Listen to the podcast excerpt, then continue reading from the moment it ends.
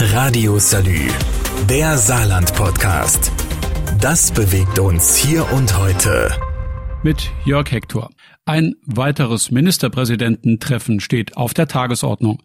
Auch nach der Bundestagswahl treffen sich die Chefs der Länder mit denen im Bund, um über die Corona-Lage zu verhandeln. Nur fürs Protokoll, dieses Gremium hat verfassungsmäßig keine Bedeutung.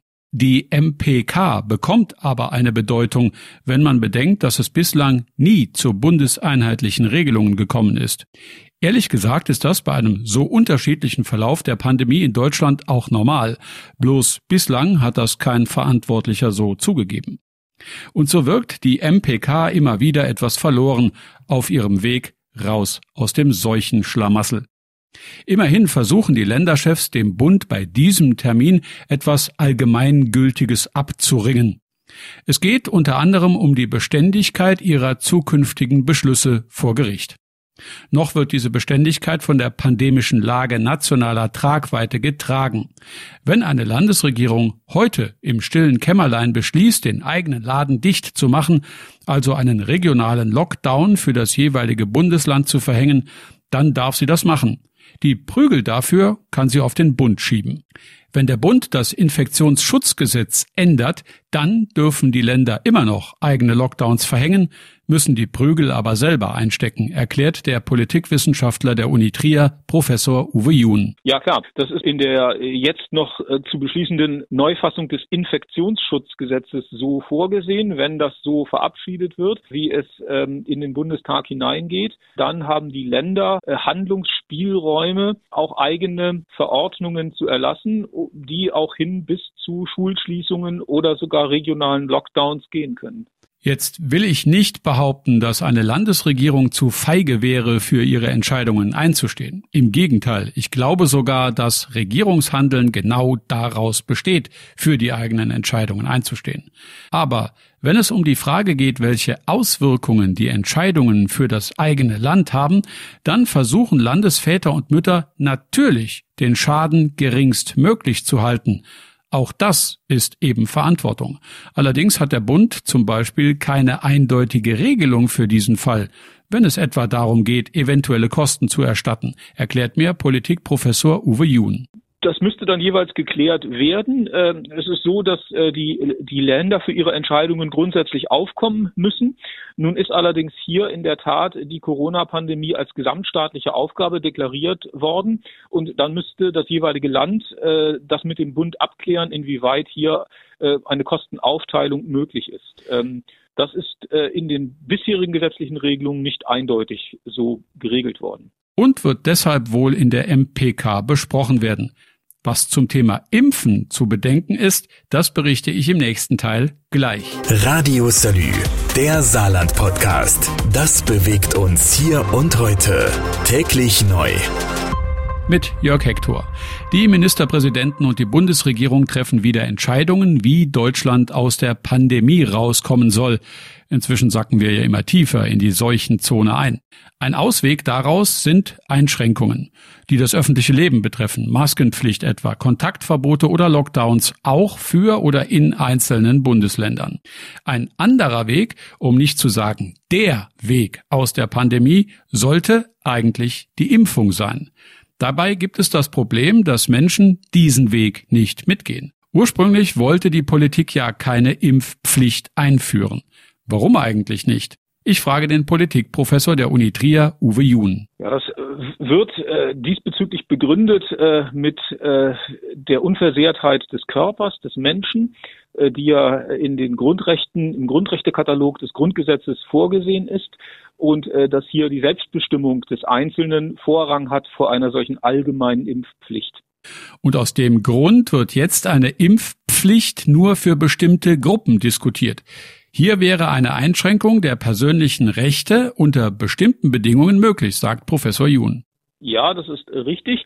Äh, nur das ist äh, dann auch häufig bei Juristen so, dass eine Abwägung von unterschiedlichen juristischen Tatbeständen vorgenommen wird und äh, dass Juristen oder dass man dann sagt, wenn der Schaden für die Allgemeinheit so groß ist, äh, dass dann eben bestimmte Aspekte, wie eben hier auch äh, die Unversehrtheit des Körpers, äh, da, da, dagegen zurücktreten müssen. Also es kann äh, Aspekte geben, äh, wo Gerichte sagen, und das scheint die Mehrheitsmeinung in diesem Fall zu sein, was äh, Pflegekräfte, was das medizinische Personal betrifft, dass der Schaden für die Allgemeinheit äh, als, als gut äh, höher zu gewichten ist als eben die Unversehrtheit des Körpers des Einzelnen hier im Bereich Pflege und medizinisches Personal. Wenn es eben keine Möglichkeiten mehr gibt, im Krankenhaus behandelt zu werden, weil halt das Personal mit Covid-Fällen überlastet ist, dann hat auch der lebensgefährliche Haushaltsunfall kaum noch Überlebenschancen.